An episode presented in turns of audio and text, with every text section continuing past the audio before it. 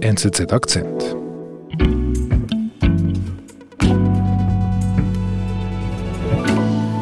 Lieber Dominik, wir sprechen heute über ein sehr spannendes Thema, das Geschäft der Pharmaindustrie mit Corona. Wie muss ich mir das eigentlich vorstellen? Herrscht da eigentlich so eine richtige Goldgräberstimmung oder ist das viel zu provokativ? Nein, das ist keineswegs zu provokativ. Also wenn man sich die Umsätze anschaut, sind die schon enorm, oder? Also da gibt es wirklich Firmen, die sehr viel Geld im Moment verdienen. Gerade wenn du so etwas sagst, da komme ich nicht drum herum zu sagen, wenn man über das Geschäft mit Corona spricht, das Ganze hat irgendwie einen Beigeschmack. Also auf Schweizerdeutsch würde man sagen, es Geschmackli. Ja, das kann man so sehen. Jetzt muss man natürlich, es sind nicht alle, oder, die horrende Gewinne machen. Es sind ein paar äh, wenige. Und das sind die Firmen, die auch etwas zustande gebracht haben, eben, das uns jetzt wirklich hilft in der Bekämpfung dieser Pandemie. In der Pharmabranche gibt es einige wenige, die dank der Pandemie enorm viel verdienen. Wirtschaftsredaktor Dominik Feldges ist unser Pharma-Experte und mit ihm schauen wir uns an, wie nachhaltig das Geschäft mit Corona ist. Dominik, das ist ja irgendwie auch nachvollziehbar, dass wir von einer Goldgräberstimmung sprechen. Ich meine, wir haben die Impfung, dafür haben wir lange, lange gewartet. Alle wollen es. Also das macht für mich schon Sinn, dass man hier ein Produkt hat, das alle wollen. Also gibt es auch eine Goldgräberstimmung. Das ist so, ja. Es ist immer ein äh, Spiel von Angebot und Nachfrage und die Nachfrage ist natürlich enorm hoch weltweit äh, nach dieser Impfung. Inzwischen wird ja auch teilweise schon die dritte oder sogar die vierte Dosis da verabreicht. Und die Leute stehen Schlange dafür? Das ist so, das ist so. Also die, die Nachfrage ist nach wie vor sehr hoch. Mhm. Andererseits muss man doch sich langsam fragen, wie nachhaltig denn dieses Geschäft wirklich ist. Mit der Impfung? Mit der Impfung, ja. Mhm. Die ist nicht nachhaltig, denkst du? Ja, man muss sich nur einmal die Aktienkurse anschauen und das ist ja im Besonderen die Firma BioNTech und die Firma Moderna. Das waren ja kleine Firmen, die sind praktisch aus dem Nichts da zu Milliardenkonzernen aufgestiegen oder beide werden äh, letztes Jahr einen Umsatz von je rund 17 Milliarden Dollar erwirtschaftet haben. Mhm. Und was ist mit den Aktienkursen passiert? Ja, interessanterweise haben sich die bei beiden äh, gegenüber den Höchstkursen, die im letzten August noch bezahlt wurden, mehr als halbiert. Also da ist was passiert. Also das ist natürlich frustrierend für die, die vielleicht die Aktien gekauft haben damals auf dem Höchst im, im August und die sitzen natürlich jetzt auf hohen Verlusten, oder? Wie ist das ähm, erklärbar? Es scheint ein bisschen äh, so, als ob die Anleger die Ansicht hätten, das Geschäft sei schon gelaufen oder dass eigentlich das Beste dadurch sei. Mit der Impfung, das Geschäft mit der Impfung ist schon gelaufen. Genau, genau, weil es ist ja so, die Börse nimmt ja immer vorweg, was in, in Zukunft ist, oder? Die versucht zu antizipieren, was noch passieren könnte, oder? Mhm, mh. Das heißt, die Anleger glauben nicht, dass die Impfung eine Goldgrube ist. Ja, also am Anfang haben sie schon, sonst wären die Kurse nicht auf, auf derartige hohe Niveaus gestiegen, haben, sind sie natürlich schon davon ausgegangen, oder? Und ich habe es gesagt, die Firmen haben letztes Jahr sehr viel Geld verdient damit, werden auch dieses Jahr auch nochmal Milliarden mit dieser Impfung äh, sicher einnehmen, das äh, ist klar.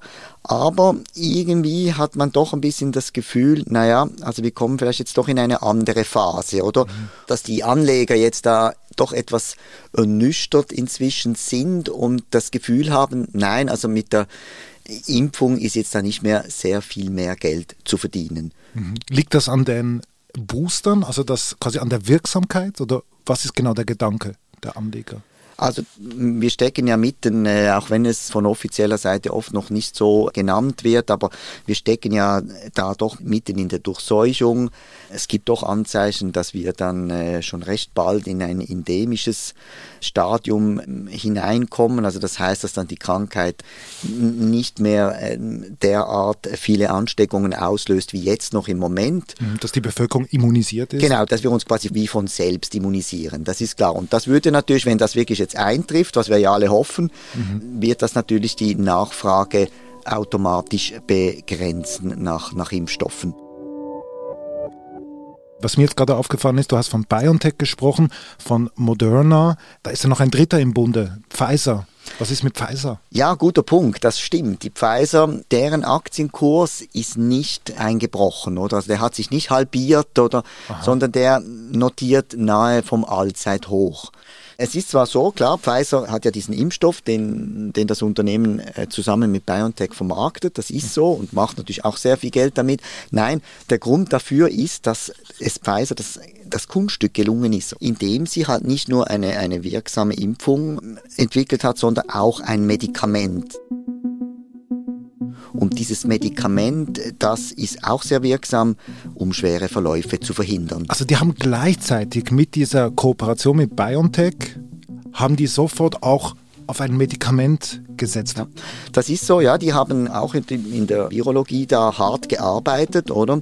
Und geschaut, können wir da ein Medikament entwickeln, das, das sich möglichst früh einsetzen lässt, möglichst einfach auch, um viele Leute da, äh, die sich halt doch infiziert haben, vor einem Spitalaufenthalt zu bewahren. Und das ist ihnen gelungen. Paxlovid heißt dieses Medikament und wurde ganz kurz vor Weihnachten in den USA am 22. Dezember zugelassen.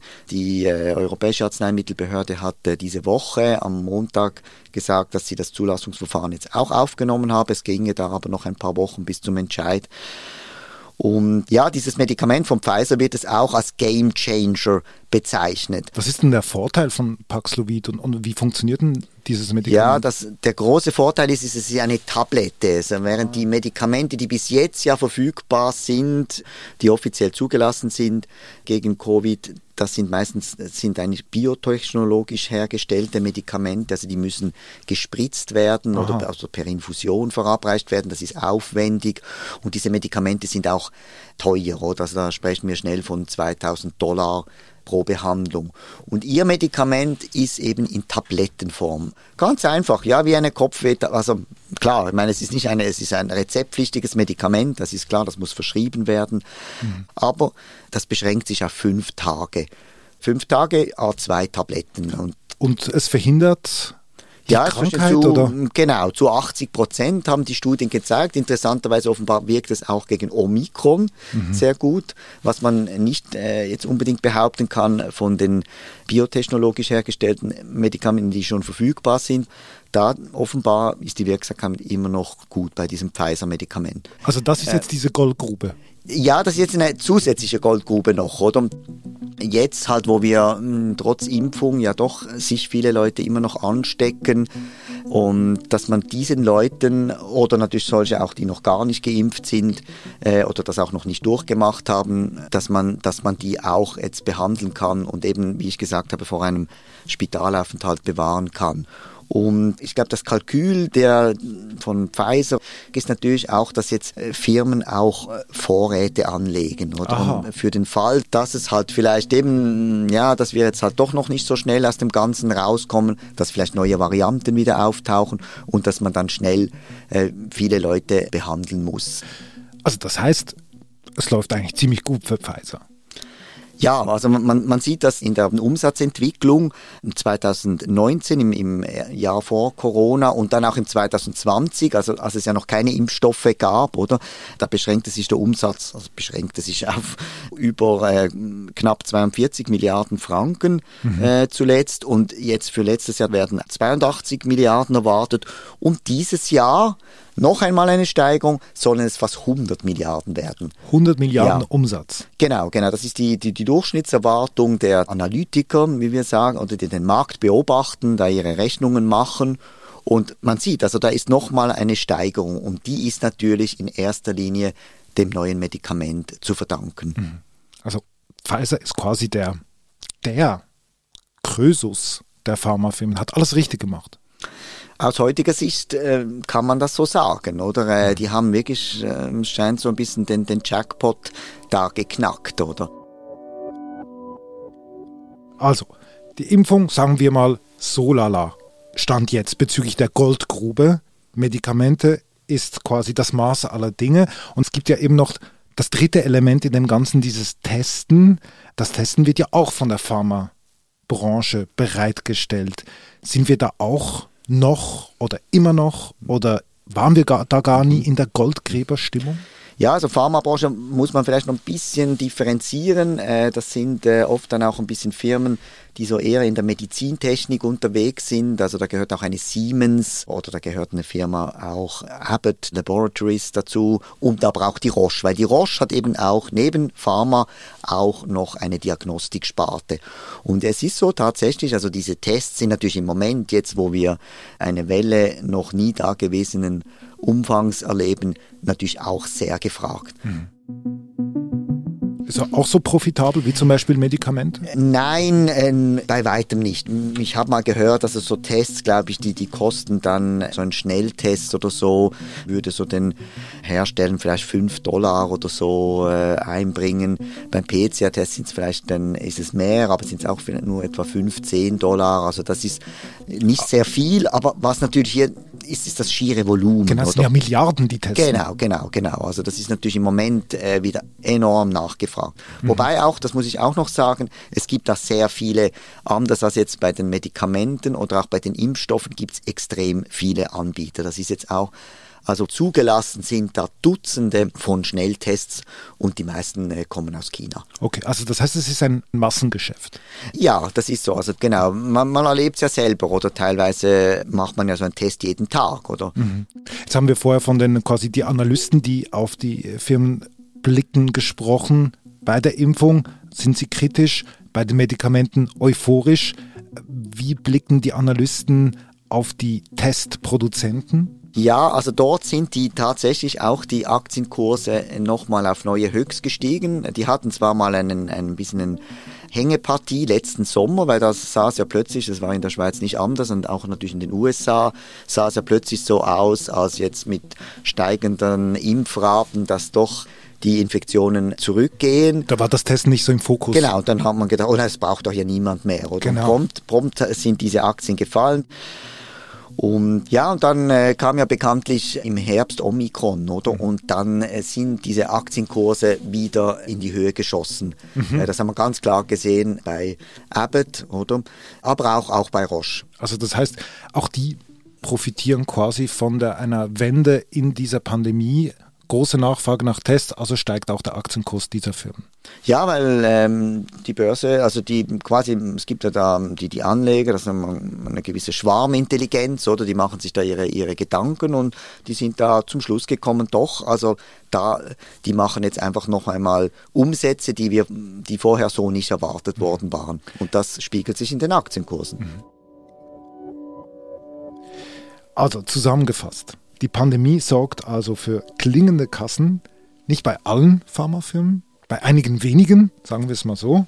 Was heißt das aber für die Branche, wenn sehr viel Geld da ist bei diesen einigen wenigen? Also was erwartest du jetzt, wenn gerade Pfizer 100 Milliarden dieses Jahr umsetzen wird?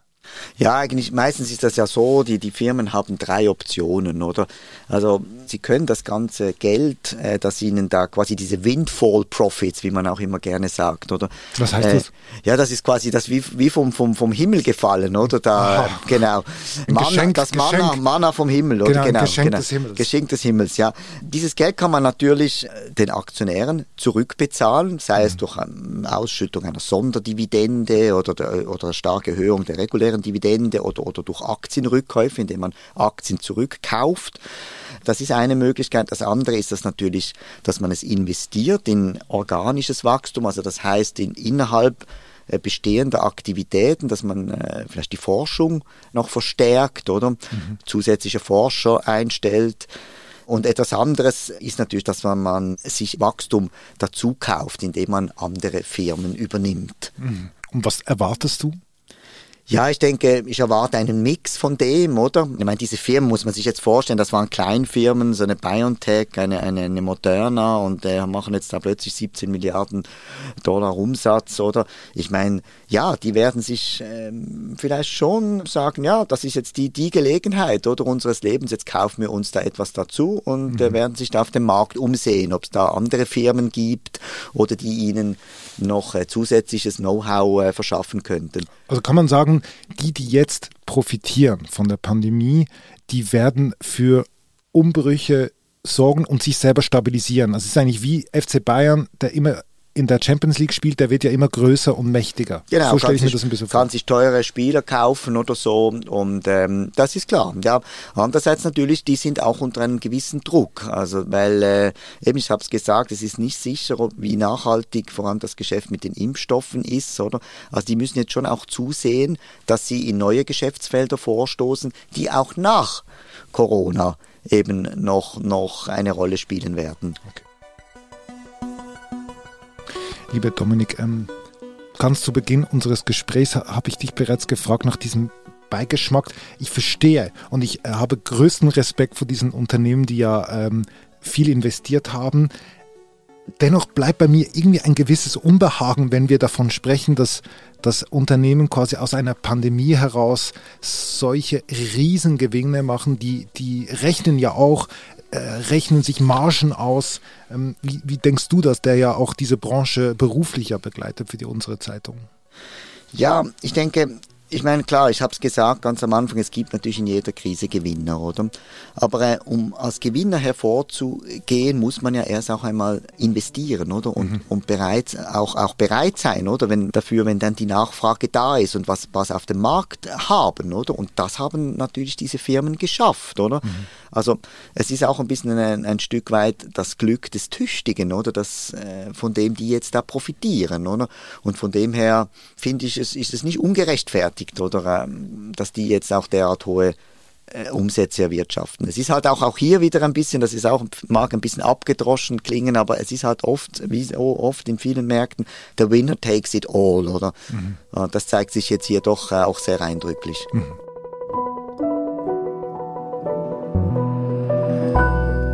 Dann hoffen wir mal. Sie sollen das genießen, was Sie da ergattert haben. Hauptsache für uns ist es so schnell wie möglich vorbei. Lieber Dominik, vielen Dank für deinen Besuch. Gern geschehen. Das war unser Akzent.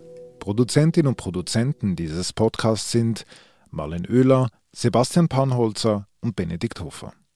Ich bin David Vogel. Bis bald.